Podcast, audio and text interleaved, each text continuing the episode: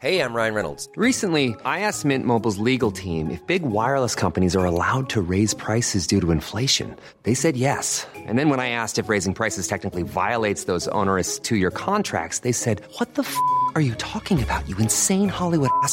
So to recap, we're cutting the price of Mint Unlimited from $30 a month to just $15 a month. Give it a try at mintmobile.com slash switch. $45 upfront for three months plus taxes and fees. Promo rate for new customers for limited time. Unlimited more than 40 gigabytes per month. Slows. Full terms at mintmobile.com. Cuando creíamos tener todas las respuestas, cambiaron las preguntas.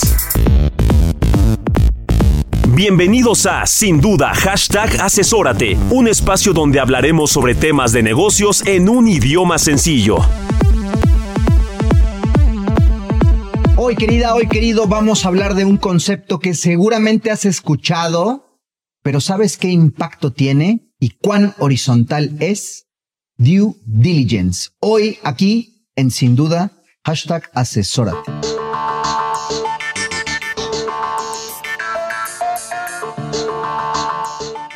Hola, ¿qué tal? ¿Cómo les va? ¿Cómo andan? Bienvenidos y bienvenidas a Sin Duda, hashtag Asesórate. Yo soy Luis Octavio Valtierra y me estás escuchando por el 98.5 FM en la Ciudad de México, el Heraldo Radio, por todas las repetidoras de la señal del Heraldo en la República Mexicana y por supuesto en todo el mundo a través de elheraldo.com. Como cada martes, le doy la bienvenida a mi asesor de negocios, Salvador Garrido Márquez. ¿Cómo estás el día de hoy? Mi querido Octavio, muy buenas noches, muy buenas noches a toda la audiencia. Gracias a Dios, todo muy bien. Ya listo para una nueva emisión de Sin Duda, hashtag Asesórate. Y también recordarles que en breve va a estar ya nuestro programa de televisión. Tatán, Por ahí tatán. viene una sorpresa. ¿Esto es acaso una premisa, Salvador Es una Garrido premisa, Márquez? Estoy este de pitonizo. Ajá. Estamos eh, en este caso. Oráculo, oráculo. proyectan- oráculo, Oráculo. oráculo. Estamos proyectando que vamos a tener un nuevo programa bajo un formato de televisión. Eh, no se lo pierdan más adelante. Estén atentos, estén atentas. Parece que eh, evidentemente el señor Garrido va a estar presente en este formato, en este nuevo. Vamos. Un servidor está siendo invitado en este momento, así que me siento muy orgulloso, muy querido, muy agradecido, mi querido Salvador. Eh, cambiaremos un poco la dinámica, presiento. eh, creo que las reglas cambiarán. Cambiarán. Sin embargo, enfocado a un entorno empresarial, a un entorno de negocio, ¿cierto? a un entorno de negocios y como tal y como el día de hoy tocando temas de interés. En esta ocasión, Luis Octavio, con el tema de due diligence y con grandes invitados. Así es, pues si me permites, eh, y para presentarles, queridos y queridas, a nuestros invitados del día de hoy, tenemos a dos personalidades que nos van a ayudar a ir desglosando el concepto due diligence. Me permito saludar a Carlos Cárdenas Guzmán, quien entre otras credenciales tiene la de, además de asesor fiscalista especializado, eh, ha tenido una trayectoria extensa y hoy, hoy por hoy es miembro y consejero de diferentes consejos empresariales y de negocio, a quien damos la más cordial bienvenida a este espacio. Carlos, bienvenido. ¿Cómo te va? Bien todo, ¿eh? Qué Muchas bueno, gracias. gusto Todo en bien. tenerte por acá. El gusto es mío. Carlos, un placer. Gracias, igualmente. Debo de, de destacar que Carlos es un eh, gran conocido, obviamente en el medio es muy, pero muy, muy querido y debo de señalar que es uno de mis mentores. Me tocó trabajar hace algunos años en otras vidas, dice, soy en vidas pasadas con Carlos y bueno, pues tengo hoy la fortuna de tenerlo por acá y me siento muy orgulloso de que nos haya visitado. Excelente, bienvenido Octavio. Carlos. Y más orgulloso yo de tener esos pupilos. Súper. Gusto tenerte en este, en este espacio. Siéntete bienvenido a acompañarnos cuando tú gustes. Muy amable, gracias. Oye, y otra institución, ¿eh? O sea, Así es, y- Hoy estamos rodeados de instituciones. Por Octavio. supuesto, ahora para hablar también eh, respecto a due diligence en un aspecto financiero, quiero presentarles y haciendo su debut en sin duda, hashtag asesórate, a un socio especialista por GL Auditoría que responde al nombre de José Antonio Reyes. ¿Cómo te va, mi querido José Antonio? Muy Gusto bien. en tenerte en este espacio. Vamos. Bienvenido. Muchas gracias, un gustazo este, que me hayan invitado. Espero que mis aportaciones puedan este, ser de utilidad. Seguro que así será, mi querido Salvador. Pues bueno, si les parece bien y, y quisiera, Salvador, a manera de introducción, due diligence lo ubicamos de manera general. Te diría que es un concepto familiar.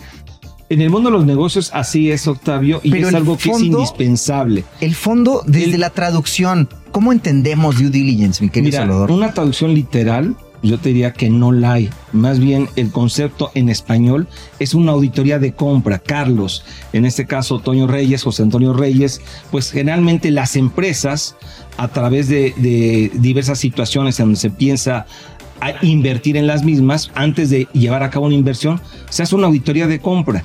¿En qué consiste en términos generales desde una perspectiva financiera, Antonio, y desde una perspectiva empresarial, Carlos, tú como miembro del Consejo? Eh, ¿Por qué es importante este concepto de auditoría de compra o due diligence? Muy bien, pues bueno, el, concepto y la traducción literal es debida diligencia. Y esto se da básicamente cuando un inversionista se enfoca en, adquirir un negocio o puede ser incluso un activo. Y es un análisis minucioso que se tiene que hacer sobre todas las situaciones o todas las áreas del negocio, como pueden ser el mercado, el aspecto financiero, el aspecto fiscal, el aspecto laboral, eh, este, tecnológico, etcétera. Este, eh, eh, sobre todo va en el interés que el empresario el inversor este, pueda tener sobre, sobre ese, eh, esa empresa o, ese activo, porque también puede ser una compra de activo. Así es. Carlos, eh, en, el, en el ámbito empresarial, tú que realmente tratas con empresarios, con accionistas y con miembros del consejo, ¿por qué consideras el que este due diligence o auditoría de compra se lleve a cabo? ¿Cuál es la relevancia de este concepto para estos inversionistas accionistas? Sí, mira, en pocas palabras, un due diligence te va a permitir saber que lo que estás pagando por lo que estás comprando es el valor que realmente corresponde. Y entonces para eso se hace lo que ya se mencionó de la debida diligencia, la auditoría de compra, para verificar que, pues para verificar que los activos que dice la empresa que tiene efectivamente existan, para verificar que los pasivos que están registrados sean los únicos que existen y no vaya a haber por ahí pasivos ocultos, para verificar, por ejemplo, que no haya, pues, pasivos fiscales que no estén registrados, problemas fiscales o problemas laborales que no estén registrados, porque si bien partes de un estado financiero, pero es muy importante de entrada cerciorarte quién está auditando esos estados financieros, porque como en todo, pues pueden haber estados financieros con más credibilidad que otros dependiendo quién los haya auditado. Entonces es muy importante empezar desde ahí, conocer los estados financieros y verificar conocer quién auditó estados financieros para ver el grado de confiabilidad, lo cual no quiere decir que ya no hagas la auditoría, pero simplemente, pues dependiendo de quién lo haya auditado, pues ya puedes saber si tu auditoría tiene que ser todavía más minuciosa o puedes tener un cierto grado de confianza, ¿no?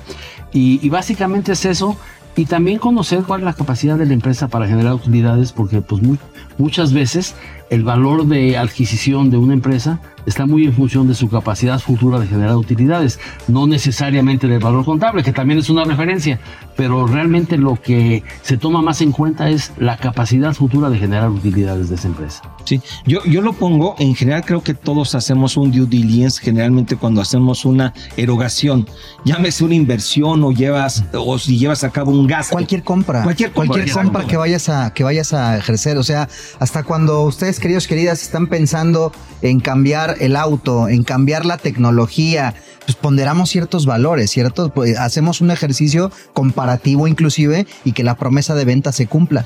Bueno, tú evalúas eh, y generalmente esto sucede más cuando adquieres tú un auto que ya tiene cierto uso, Exacto. pues que el automóvil esté en las condiciones porque se puede ver muy bonito por fuera, ¿no? La pintura impecable, ni un solo rayón, bueno, ya, ya lo vi, ya lo vi. Y de ahí no Pero no juzgar te- a un libro por su portada. Exacto, e- ese es un buen punto. Y, y el tema aquí es que puede estar o aparentar que está en una condición óptima, pero dentro este activo, este automóvil, puede traer detalles mecánicos o eléctricos o de cualquier otro eh, in- o de cualquier otra índole que demeritan su, valor. Ejemplo, si está mal el motor, pues el valor ya no es el mismo que el que debería de tener.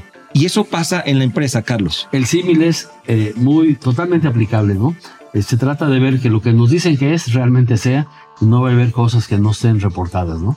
Definitivamente. Y para eso, pues hay distintas metodologías para llevar a cabo un due diligence, pero sea cual sea la metodología, al final de cuentas de lo que se trata es, como ya mencionaba, decir, a ver, los activos que dice aquí que están, ¿existen? Y no sé, por ejemplo, si hablamos de que dentro de los activos hay cuentas por cobrar, por ejemplo, ¿son cuentas por cobrar recuperables? ¿Se van a, poder cobrar realmente? ¿O por ahí hay cuentas de dudosa recuperación? ¿O si dentro de esos activos hay inventarios? Ah, caray, pues esos inventarios se van a poder vender o son inventarios obsoletos. Entonces, detalles como de ese tipo deben de incluirse en un due diligence. Si hay maquinaria, dentro de los activos, ah, caray, pues qué tipo de maquinaria es, es maquinaria con tecnología actual, es maquinaria que, ok, ahí está, pero, pero entrando, entrando la voy a tener que cambiar porque esa maquinaria ya, ya es obsoleta, ¿no? Y así cada uno de los rubros del activo o del pasivo tiene que irse verificando, ¿no? Así es. Y, y bueno, Toño, tú como experto en esta parte financiera, en, eh, en los due diligence o auditorías de compra que has realizado, pues, ¿qué haces tú para validar que justo una empresa tenga el valor que los accionistas están determinando y sobre el cual se está llevando a cabo la adquisición o la inversión. Antonio.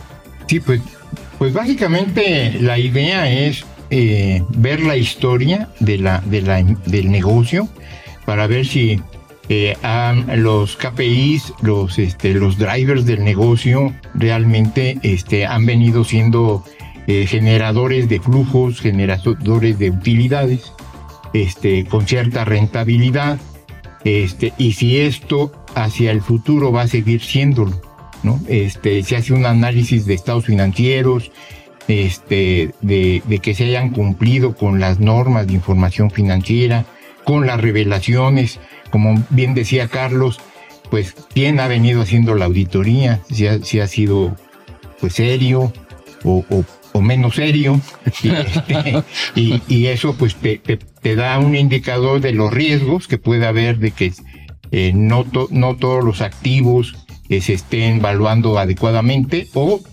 que haya pasivos sobre todo que no estén este, incluidos en, en los estados financieros, que no estén registrados.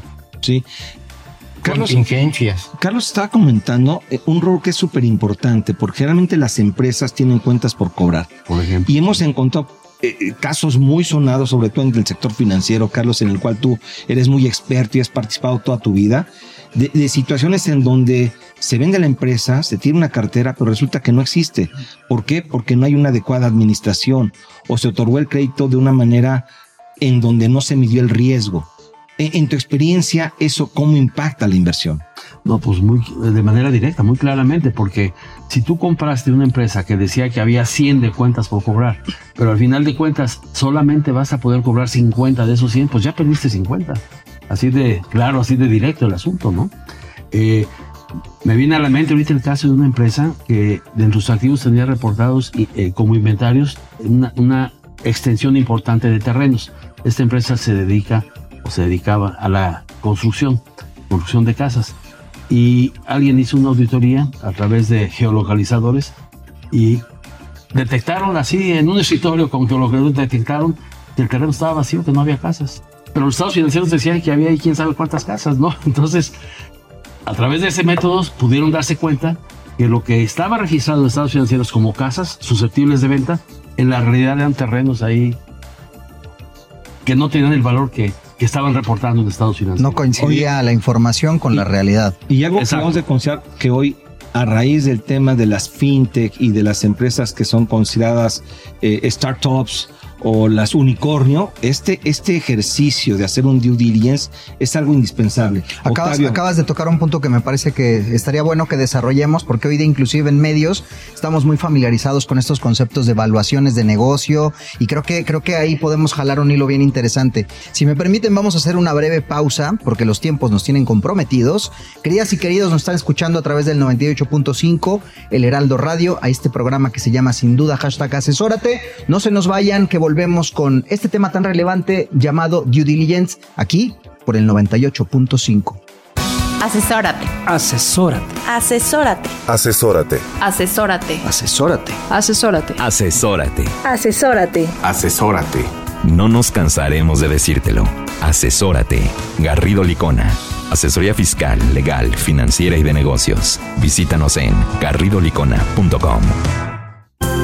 El outsourcing no es indebido y no ha desaparecido. Hoy se le conoce como servicios especializados. Lo que es indebido es que tú o tus proveedores no estén correctamente registrados ante la autoridad y no cumplan con los requisitos establecidos. Esto puede traerte consecuencias fiscales, legales e incluso penales. Evita riesgos innecesarios. Contáctanos.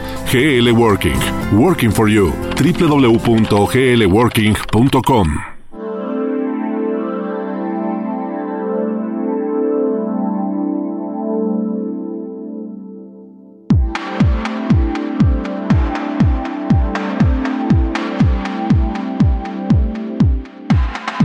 Soy Luis Octavio Valtierra y me estás escuchando por el 98.5 El Heraldo Radio en la Ciudad de México y a través de las repetidoras de la señal de El Heraldo Radio en todo el país, así como en heraldo.com en todo el mundo y en otras galaxias, universos, fronteras, mares y demás. Mi querido Salvador, en el bloque anterior estabas platicándonos este concepto hoy tan recurrente donde escuchamos hablar, sobre todo en el sector fintech o de las, de las financieras fintech, con base en, en el mundo digital, de cómo eh, son, son valuadas o de pronto cómo sus activos pareciera que no fueran tan sólidos, tan tangibles y el riesgo que esto podría conllevar. Mi querido Salvador Garrido Márquez. Sí, se está dando un efecto en donde se hace, bueno, se crea una empresa esta empresa es una empresa innovadora, sobre todo de tecnología, en donde se vislumbra que puede tener un impacto en diversos eh, temas sociales. Por dar un ejemplo. Eh, eh, es un ejemplo.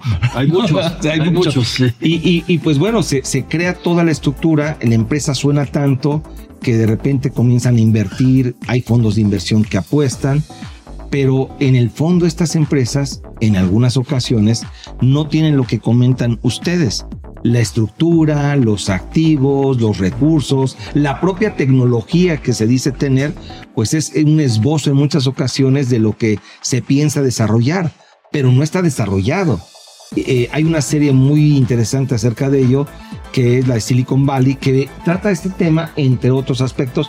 Hay otra que también la de Spotify, que también habla de este tema, en donde las empresas van creciendo y justo llegan inversionistas, apuestan, y pues si no hacen este due diligence, se pueden ver afectados porque no existe, todo es etéreo, solamente es palabra, pero no hay nada material.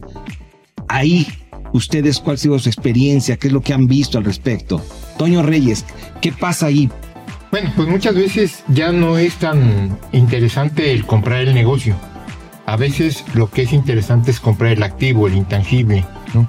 Este, lo que hemos visto es que en, en algunas ocasiones se hace todo, toda esa auditoría de compra y, y justo este, le falta mucho, no hay control interno, no hay estructura. Eh, eh, ahora, ¿cómo tú identificas, ya como experto, tú en, la, en lo que son las auditorías de compra o due diligence, eh, qué procesos llevas para confirmar que efectivamente una empresa tenga el valor que dice tener? Bueno, pues básicamente eh, empezamos por, por, la existencia y la evaluación de los activos. Este, como comentaban, pues eh, la existencia de cuentas por cobrar, evaluar la recuperación, este, cómo está determinada la, estimación de pérdidas crediticias, los inventarios, eh, este, si, el inventario es el interés del, del, inversionista, pues participamos en el recuento, este, en ver que efectivamente ese inventario esté en buenas condiciones. Y algo muy importante es la evaluación de los pasivos, porque si bien es cierto, eh, los activos son eh, el atractivo del negocio, el CAPEX, las inversiones, el desarrollo futuro, pero puede haber pasivos ocultos, este, contratos donde eh, puede haber penalidades, puede haber este, eh, sanciones que no estén registradas en, los libros, en los estados financieros, debiéndolos a, haber estado, y eso merma el precio de compra. Fíjate que en adición a lo que está comentando don Antonio, eh, suele suceder que en este tipo de empresas, las fintech, que son empresas generalmente de reciente creación y que lo que están vendiendo son tecnologías novedosas, suele suceder que el enfoque principal en algunas de ellas, en otras es lo que dice don Antonio, pero suele suceder que en este tipo de empresas lo que realmente pones en el foco, en el centro de la atención del due diligence, es, es esa tecnología que están vendiendo para conocer si realmente eso se va a poder vender masivamente, si va a poder ser un eh, generador de cambio, un, agente de diferencia. De cambio, si se va a poder. de negocio propiamente, ¿no? Al final de cuentas, si va a poder ser un negocio, porque de eso se trata al final de cuentas, o, o no mucho. Porque pues hay muchas personas que piensan que descubrieron América o descubrieron el mundo y a la hora de la realidad pues no sucede así, no, no pasan de la esquina. Hay otros ejemplos, hay muchos que han trascendido tremendamente, ¿no? Entonces suele suceder que para comprar, o incluso no únicamente para comprar, sino para prestar dinero, que luego sucede, o comprar bonos, eh, necesitas analizar si realmente la tecnología novedosa que están presentando realmente tiene esa capacidad de generar utilidades o, o no está tan claro, ¿no? Y luego eso suele ser el centro de la evaluación. Sí, desde luego. Yo lo equiparo mucho a lo que en derecho le llaman compra de esperanza. En, en, en, el derecho existe la figura legal de compra de esperanza. Entonces, parece que lo que llegas a comprar es la esperanza de que eso funcione. Y si funciona, te va a hacer millonario. Pero si no funciona, pues ya tiraste tu dinero. ¿no? No, pues desde luego. Sí. Ahora, estamos hablando obviamente del tema de tecnología, pero, pero esto aplica, insisto, a cualquier activo, a cualquier evaluación de empresa, sea de tecnología o comercial o financiera o de manufactura o de servicios o cual sea. Y, y, la verdad es que es indispensable hacer este due diligence. Y algo que también se mide, Carlos, es el tema de rentabilidad.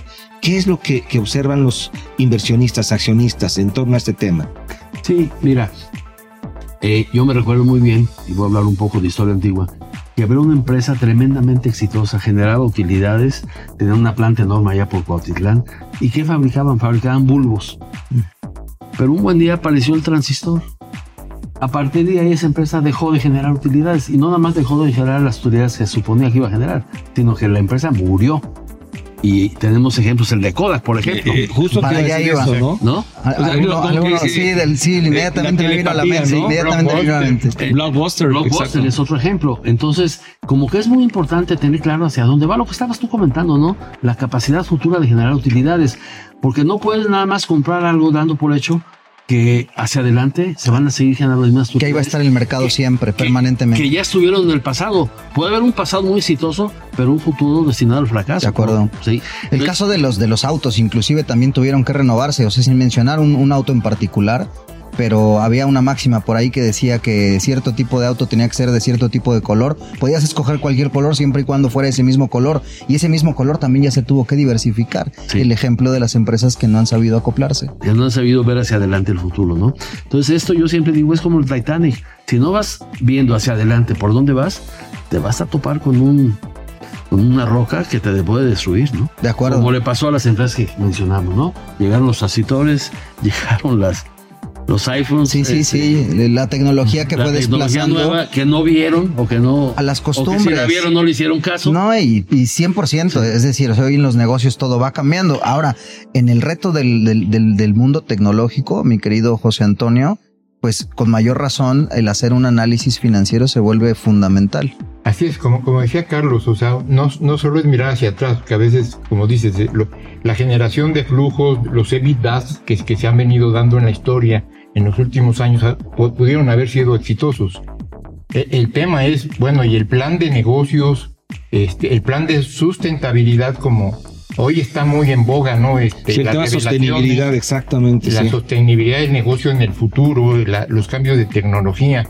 Pues te puede pasar lo de Mixup, lo de Blockbuster, lo- este, eh, aplicaciones que hoy nacieron con, con el tema de la pandemia, donde este, el tema de una aplicación donde tú puedes pedir a domicilio, que, que, que, que ha generado mucho interés de compañías donde están invirtiendo en esas, eh, justo en esas compañías de tecnología, pero que no sabemos si mañana va a sostenerse. ¿De acuerdo? Así Y, y diste un caso muy particular. Perdón, Carlos, adelante. No, no, lo único que iba a comentar es que todo esto que estamos platicando aquí nos da pie a reforzar el concepto que ya mencionamos al inicio. Eh, lo importante es tener claro la capacidad futura de generación de utilidades de la empresa que estamos revisando. Por la razón que sea, por nuevas tecnologías, por la razón que sea, pero ¿cuál es su capacidad futura de generar utilidades? Porque si está en duda la capacidad futura, híjole, la evaluación es diferente. De acuerdo. Pues, mi querido José Antonio Reyes, eh, de manera general, una breve reflexión antes de que se nos venga el tiempo encima, desde el sector, desde el punto de vista financiero. Pues tener un, un buen equipo un experto con experiencia en, en todos los sectores, financiero, fiscal, legal, este, laboral, tecnológico, este, es importantísimo. Regresando a la analogía del auto que hicimos hace unos segundos, unos minutos respecto en el programa, hoy tenemos revisando este coche que sería un negocio, tenemos a un experto, probablemente y podemos llevarlo a la parte eléctrica, a la parte mecánica, no sé, Hoy tendremos expertos para platicar de este tema. Muchas gracias, mi querido José Antonio, por habernos puesto en claro sobre eh, lo que hay que considerar en due diligence en aspectos financieros. Nosotros hacemos una breve pausa y regresamos al 98.5 El Heraldo Radio. Ya estamos en el 98.5, sin duda, hashtag asesórate, ya regresamos. El mundo de los negocios no se detiene, nosotros tampoco. Regresamos a Sin Duda, hashtag asesórate después de esta pausa. Estamos de regreso en Sin Duda. Ryan Reynolds here from Mint Mobile. With the price of just about everything going up during inflation, we thought we'd bring our prices down. So to help us, we brought in a reverse auctioneer, which is apparently a thing. Mint Mobile unlimited premium wireless. Ready to get 30, 30, bit to get 30, bit to get 20, 20, 20, bit to get 20, 20, bit to get 15, 15, 15, 15 just 15 bucks a month. So, Give it a try at mintmobile.com slash switch. $45 upfront for three months plus taxes and fees. Promo for new customers for limited time. Unlimited more than 40 gigabytes per month. Slows. Full terms at mintmobile.com. When you're ready to pop the question, the last thing you want to do is second guess the ring. At Bluenile.com, you can design a one of a kind ring with the ease and convenience of shopping online. Choose your diamond and setting. When you find the one, you'll get it delivered right to your door. Go to Bluenile.com and use promo code LISTEN to get $50 off your purchase of $500 or more. That's code LISTEN at Bluenile.com for $50 off your purchase. Bluenile.com code LISTEN. Hashtag asesórate con el análisis de los temas empresariales que afectan a tu negocio. Hola, soy Luis Octavio Valtierra y me escuchas por el 98.5 El Heraldo Radio en la Ciudad de México, por toda la República Mexicana a través de las repetidoras de la señal de Heraldo Radio y por todo el mundo, universo y otras galaxias a través de elheraldo.com. El día de hoy estamos platicando sobre este concepto llamado due diligence, su importancia, su relevancia, pero sobre todo los enfoques que le tenemos o le podemos, le tenemos que dar en los negocios. Para estos efectos, en este bloque invitamos a un nuevo invitado. Eh, me permito presentarles, queridos y queridas, a Álvaro González Schiafino, socio en Garrido Licona, especialista en temas legales corporativos y laborales. Mi querido Álvaro, ¿qué tal? Bienvenido a Sin Duda. ¿Cómo yo, estás? Yo me quedé Muchas con gracias. la duda si es correcto esquiafino o schiafino. Es correcto, esquiafino. Esquiafino. De italiano, de italiano, italiano, de italiano, italiano, mexicano, de italiano, italiano. Sí, se ve, se ve Para la los que no hablan italiano, entre italianos, mexicano. Para Sobre los que no hablan la italiano. pinta, Sí, por mi supuesto, querido estos bigotes no son gratuitos, querido. Yo pensé que eran de rancho. Son de pizzero. Álvaro. Muchas gracias, eh, muchas gracias por la invitación, Octavio, Salvador. Ah, muchas Un placer. Muchas gracias y, y, pues encantado de estar aquí. Pues eso, eh, por favor. Sí, sí, sí. Hace un momento, en la, eh, los primeros dos bloques, hablamos de la importancia del due diligence para conocer los aspectos financieros eh, pues de las empresas en donde se va a hacer una inversión o una adquisición. Y sobre esas bases, bueno, tocamos algunos temas relevantes a considerar. De acuerdo. Pero el tema legal, en este caso corporativo, y legal laboral y en general los aspectos jurídicos dentro de una organización son vitales y también influyen o impactan en el negocio que se va a adquirir o en el cual se va a invertir. Por eso es que Álvaro te invitamos para platicar de esos aspectos jurídicos que en el due diligence debemos de estar vigilando, cuidando y desde luego cuando tú realizas eso, estás checando para informarlo a la gente del consejo. Álvaro, platícanos de cuáles son los temas la- eh, corporativos, legales corporativos y laborales, enfocándonos en principio esos dos puntos que pueden existir en las empresas al realizar un due diligence. Claro que sí, con todo gusto, mira. El, eh, due diligence en materia legal, digo, es el obtener una radiografía de la empresa con el objeto de que eh, el inversionista haga una inversión socialmente responsable, ¿no? Digo, lo que se ha comentado, que realmente lo que está adquiriendo eh, sea y otorgue valor al comprador, ¿no? existen y se asocia obviamente estas due diligence a los procesos de fusiones y adquisiciones. Sin embargo, también existen los que le llaman los vendor due diligence, ¿no? Que son eh, aquella diligencia de vida que realizan los, los vendedores con el objeto de eh, eh, detectar áreas de oportunidad para dar valor a su negocio, ¿no? Con un ánimo de posteriormente hacia afuera el ser objeto de una fusión o una adquisición. Hablábamos reciente de- recientemente en un bloque anterior de los negocios que potencian, bueno, eh, los famosos basados en, en el ámbito digital. Hoy día se da mucho el concepto de las incubadoras de negocio, que van adquiriendo pequeñas células donde encuentran un potencial, pero que entiendo por lo que nos platicas, previo a detectar ese potencial, también tienen que ver todo el aspecto que conlleva el negocio per se. Es correcto, es una auditoría interna con el propósito de, que, de darnos o de obtener un diagnóstico del grado de cumplimiento en materia legal eh, de la empresa, ¿no? Digo, ya sea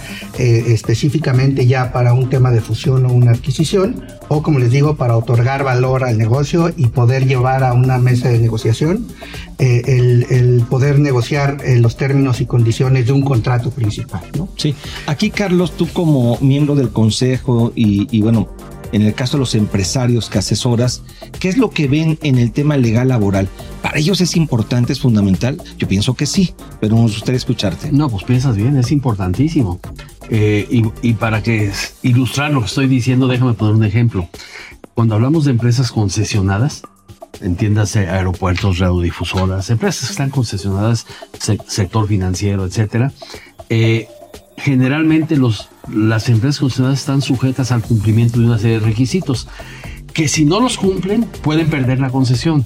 Entonces, imagínate la trascendencia, la importancia del due diligence legal, de asegurarte de que la empresa de que se trata está cumpliendo con los requisitos que se le impusieron para mantener la concesión. ¿Por qué? Porque si no los cumpla, si no cumple los requisitos, pues le pueden quitar la concesión. Y si te quitan la concesión, pues se acaba el negocio, cierran las puertas, ¿no?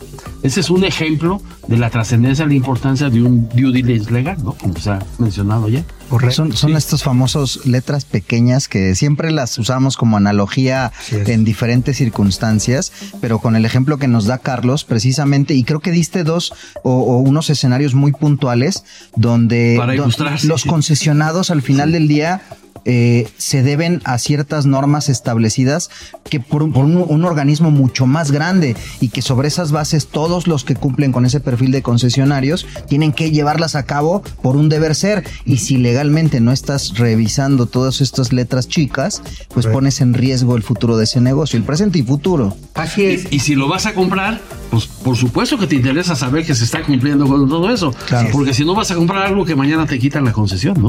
Es correcto, y, y- y desde el punto de vista legal corporativo, digo, más allá de revisar eh, todo el tema corporativo tradicional de eh, libros eh, corporativos, el cumplimiento anual de las empresas en cuanto a realizar o a llevar a cabo actas de asamblea, una parte fundamental es el tema regulatorio, ¿no? Re- revisar todos aquellos contratos comerciales que se tienen, ya sea con gobierno, proveedores, clientes, eh, a efecto de verificar eh, pues que efectivamente se cuenten con las licencias, permisos que sean necesarios dependiendo de la industria, ¿no? Eh, y también con eh, los aspectos laborales, ¿no? Digo, también cambiando un poco el aspecto laboral, pero enfocándonos en el aspecto corporativo, a últimas fechas, los criterios que se llaman ESG, de Environmental, Social y Governance, han tenido un gran auge, ¿no? Porque son esos criterios que van a otorgar valor o sobre cuáles los inversionistas van a enfocarse para poder eh, realizar eh, una adquisición, ¿no? Estos puntos eh, se centran a, grandes rasgos, el, punto ambiental, obviamente, el, tomar la temperatura eh, del impacto en el medio ambiente de la empresa, ya sea de forma directa o indirecta, ¿no? El tema social, que es donde entra el tema laboral, la diversidad, la inclusión, eh, los derechos humanos, y el tema de governance, que es eh, eh, el- en términos generales la administración y el manejo que lleva el Consejo de Administración o, o la Asamblea de Accionistas o el Consejo de Socios de la, de la sociedad, ¿no? Digo, la, la diversidad de su Consejo de Administración, a lo mejor los códigos de ética que, que tenga, ¿no? Entonces, Las buenas prácticas de gobierno corporativo, las buenas ¿no? prácticas Sí. de gobierno corporativo son importantísimas porque una vez que se detectan eh, esas oportunidades, fortalezas, amenazas o riesgos del due diligence, habrá entonces que, que, en la medida de lo que se pueda, llevar a cabo eh, esa proyección financiera, ese impacto financiero que, que los que las banderas rojas que se hayan eh, detectado puedan tener en la transacción, ¿no? Y para llevarlo de nueva cuenta a la mesa de negociación, ¿no? Digo, siendo un comprador, obviamente, para negociar el precio eh, hacia abajo. O para no comprar. O para en, no un comprar, caso extremo, claro. ¿no? Sí. Digo, ha, ha habido muchos casos en los que eh, estas contingencias que se detectan y estos riesgos financieros eh, se mm, convierten en deal breakers, ¿no? En, Para- en para- deal breakers, en impedimentos, sí. Correcto. Absolutamente, sí. Sí, y, y bueno, el aspecto, hace un momento comentas el tema de sostenibilidad que es indispensable, el tema de las relaciones mercantiles a través de los contratos con tus clientes, con tus proveedores, con los concesionarios en este caso, y todos los aspectos que son la base del negocio. Pero también la estructura de los accionistas es indispensable. En muchas ocasiones tu estructura jurídica desde una perspectiva corporativa accionaria resulta que no está en orden. Y cuando hay un proceso de inversión o de venta, pues no es posible en muchas ocasiones llevar a cabo esa operación de cierre, de venta, vamos, por estar en desorden. Y ahí es donde es importante que justo tú con esta visión de abogado corporativo verifiques que la empresa esté en orden, porque si no te compras problemas. Así es. Sí, así es. Digo, es, es muy importante en el due diligence corporativo revisar eh, los libros corporativos que toda empresa debe tener. Lo que Digo, mencionamos al principio, sí. Los libros de registros de accionistas que efectivamente eh, estén bien llevados, los libros de variaciones de capital, la emisión de las acciones, ¿no? Que efectivamente se, se vaya llevando una historia de la empresa y que exista esa certeza, ¿no? Digo, hay ocasiones efectivamente en que estas eh, obligaciones corporativas no se cumplen como, como debieran de hacerlo. Que lamentablemente, perdón que te interrumpa, pero en muchas empresas en México eso es muy común, Muy común. así que no se cumplan. Es Con correcto. temas legales o fiscales incluso. Exacto. ¿no? Sí, es correcto. Digo, Registros de accionistas, en fin. Y, Sí. y entonces ahí es en donde habrá que ya en el contrato de la transacción establecer estos eh, eh, reps and warranties o declaraciones y garantías, ¿no? En las cuales el vendedor de cierta forma declare que a su leal saber y entender el cumplimiento de la empresa es, es óptimo, ¿no? Pero que también otorgue esta garantía, ¿no? Digo, esta negociación de indemnización. Claro, Al final del día, tú como, como abogado y formando parte de estas, de estos frentes que analizan a un mismo ente que puede ser una empresa, eh, evalúas el nivel de riesgo que hay desde tu trinchera, pero al final del día me imagino que lo compartes con los otros frentes y entre todos sacan una síntesis, sacan una conclusión donde cada uno aporta desde su área de expertise ese veredicto, por llamarlo de una forma. Es correcto, digamos que es una parte de la película completa, ¿no? Claro. El- el- en materia legal se tiene una radiografía de la empresa, ¿no? Se tiene un check-up, digamos, llevándolo a términos médicos, ¿no? Eh, en donde habrá que, como había comentado, evaluar el impacto financiero, ¿no?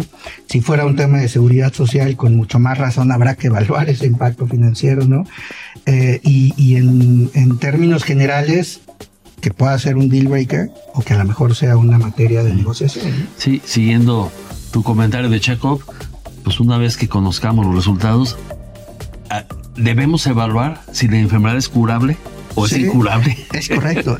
y, y desde el punto de vista legal es muy importante también determinar de, de inicio si la transacción será eh, una compraventa de acciones o de activos. O de ¿no? activos, Porque efectivamente. a- ahí van a cambiar el tipo de enfoque que en materia legal eh, vamos a, a- a tener, sobre todo en aspectos Y de responsabilidades que asumes como comprador, Es efectivamente, sí. Así es. Oye, y acabas de comentar un tema en donde puedes adquirir los activos. Y uno de los activos que están dentro de las organizaciones y son de gran valor es el tema de marcas. Así es. Y, y es indispensable también vigilar ese aspecto porque en muchas ocasiones no hay orden o hay un mal registro y esos detalles hay que vigilarlos, Octavio. Creí, creí que ibas al tema de equipo porque en el siguiente bloque, queridos, también vamos a ir a la parte eh, laboral eh, y el talento a mí me humano. gustaría regresar Pero me encanta lo que marcas. acabas de dar tú porque ya, ya se nos estaba pasando de frente y son estos Hay muchos intangibles. temas, ¿eh? Claro. En tema legal corporativo. Que entran en el corporativo, hay por supuesto. Y por eso es importante que se involucren varios especialistas, Octavio, y por eso invitamos a tantos expertos, Carlos, Álvaro, Toño Reyes. De lujo, nos escucharon ya entonces estos nombres que acaba de repasar nuestro asesor de negocio, están aquí en la casa, en sin duda hashtag asesórate por el 98.5 El Heraldo Radio, platicando sobre el due diligence y los enfoques que debemos de considerar en este entorno de negocios, en este entorno empresarial. Vamos a hacer una breve pausa, queridos y queridas, y ya regresamos con ustedes en el 98.5 El Heraldo Radio.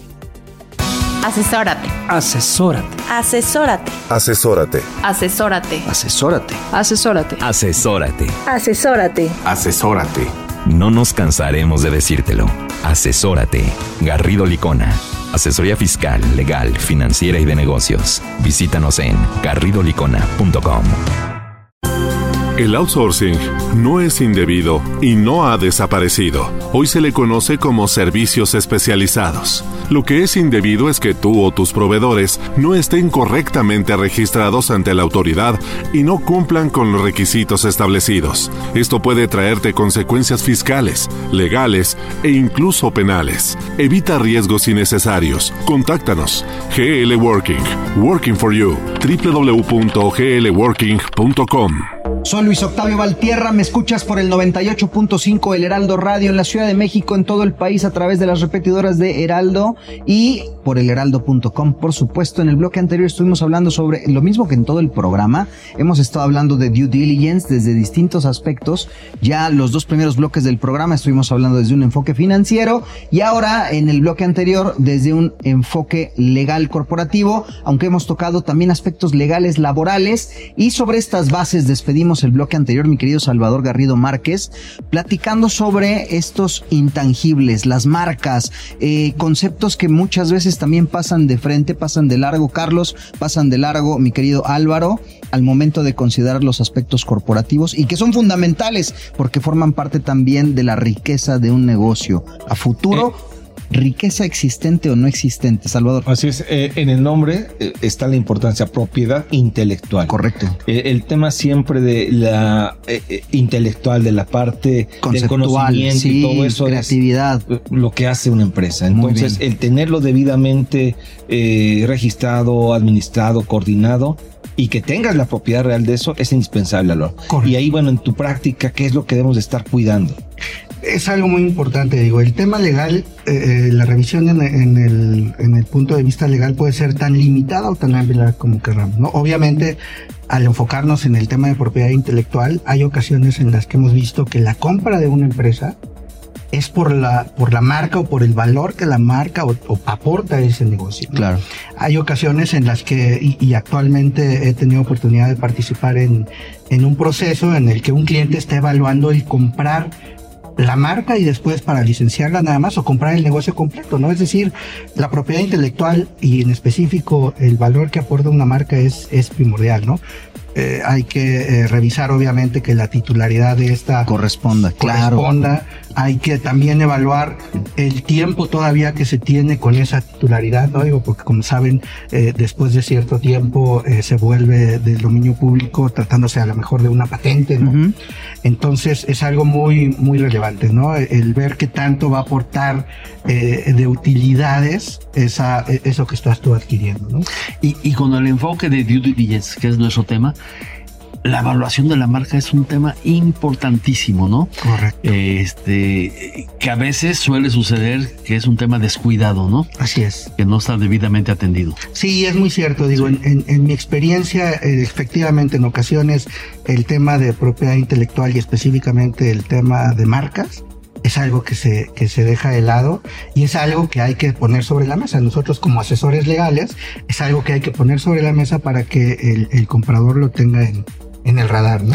Hay marcas que son muy, muy valiosas y no están valuadas correctamente, no están subvaluadas. Correcto. Y al revés, hay marcas que están sobrevaluadas. Entonces, en el, en el entorno de due, due diligence que nos ocupa ahorita, es un tema muy relevante. ¿no? Efectivamente. Sí. Y en este aspecto que, que, muchas veces, mi querido Álvaro, es descuidado y, y por efectos de la operación, lo hemos platicado también, Salvador, como muchas veces al empresario en el día a día, estar cuidando el negocio y generarlo él mismo, eh, pierdes del radar puntos finos, eh, detalles, como el correcto registro de estos, no solamente de la marca, cuando vamos a, a, a, temas como sonidos, olores, cosas ya muy particulares que van vinculados con propiedad intelectual, Correcto. que no es, no está suficientemente desarrollada la cultura del cuidado de esos intangibles. En la empresa te da lo que se conoce como la ceguera del taller. Estás envuelto en el día a día y te olvidas de esos una, detalles. Una frase que, que sin duda sí. nos recuerda a mi querido Carlos. Sí, sí, seguramente. Él, él la tiene. La tiene, la tiene muy. A lo mejor tú no lo recuerdas, yo lo recuerdo muy bien. Les platico, queridos y queridas, en alguna, en una, una convención que donde coincidimos hace ya cinco o seis años. Yo, yo conocí a, al señor Carlos Cárdenas y él me habló de este concepto de la ceguera del taller. Y en este espacio, en sin duda, yo lo he ocupado no menos de unas cinco a ocho veces recordando esas, esas sabias por, palabras. Por eso dijo lo de sus pupilos. Que desafortunadamente es muy frecuente la ceguera de taller. Correcto. Pero, sí. pero bueno, y hablando de taller, bueno, en todo taller y desde luego que en toda organización, pues hay un elemento que es vital. En muchas ocasiones el más importante y es indispensable, el capital humano.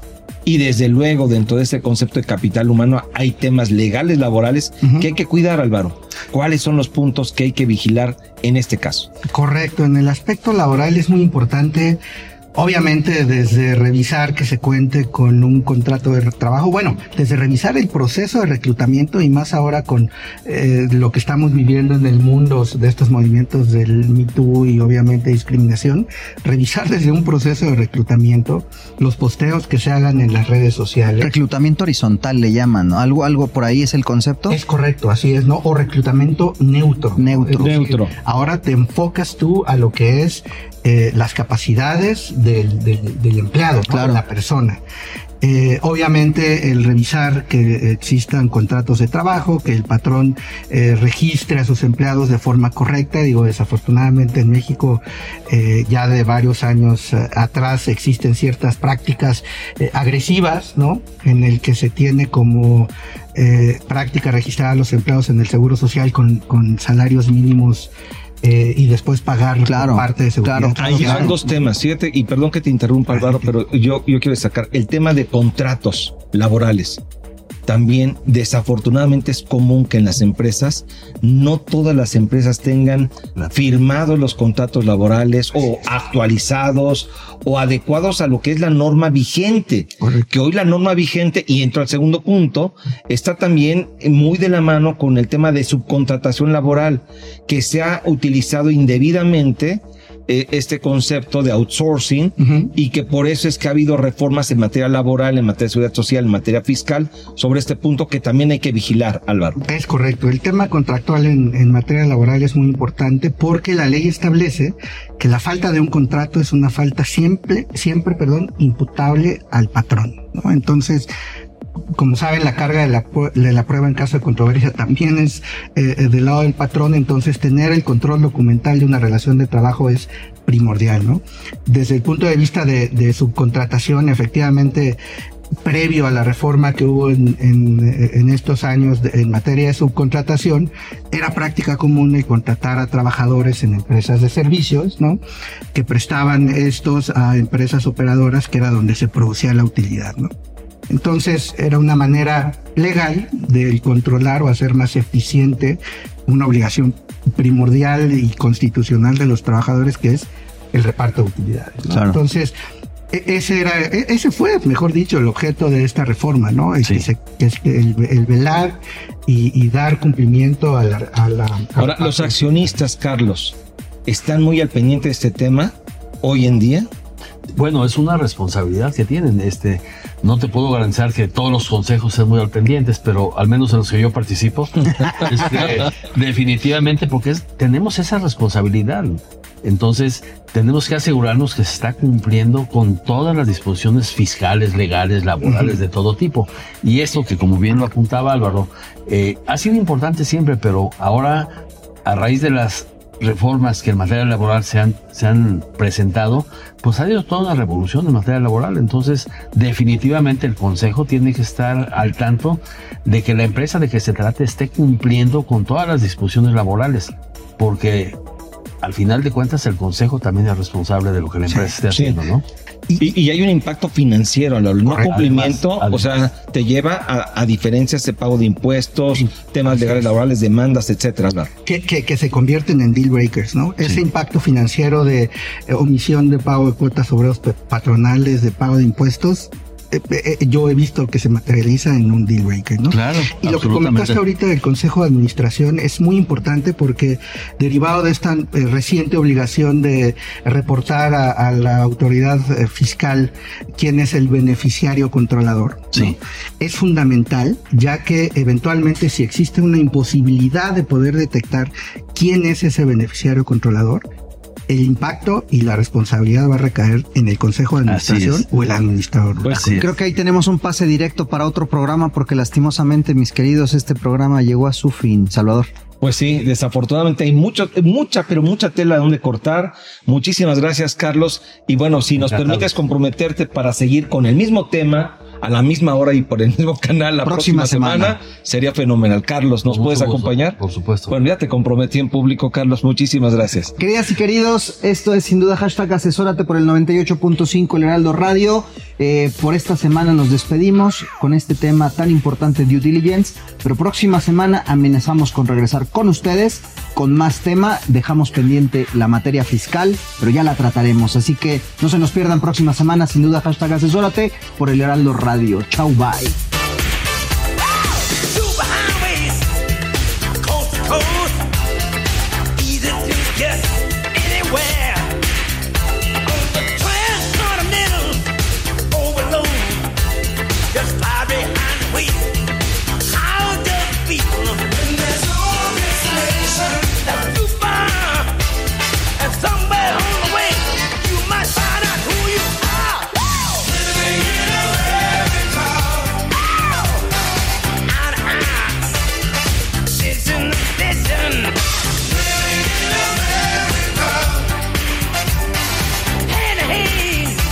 Una cita la próxima semana en Sin Duda hashtag Asesórate para analizar más temas que impactan a nuestras empresas.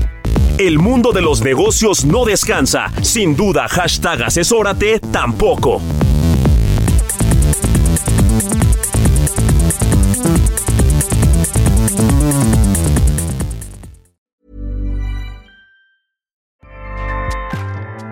ACAST powers the world's best podcasts. Here's a show that we recommend. The Real Housewives is a guilty pleasure for most, but if you're looking to not feel guilty about that pleasure, tune in to Everything Iconic with me, Danny Pellegrino, where I break down all the messy moments and behind the scenes antics of Bravo's popular franchise. And on Everything Iconic, I also interview celebrity guests like Kelly Ripa, Kiki Palmer, Drew Barrymore, Cameron Diaz, and more about their guilty pleasures, their past work, and so much more. So if you're pop culture obsessed and find yourself watching way too much reality TV like me, tune in to Everything Iconic with Danny Pellegrino wherever you listen to podcasts. ACAST helps creators launch, grow, and monetize their podcasts everywhere. ACAST.com.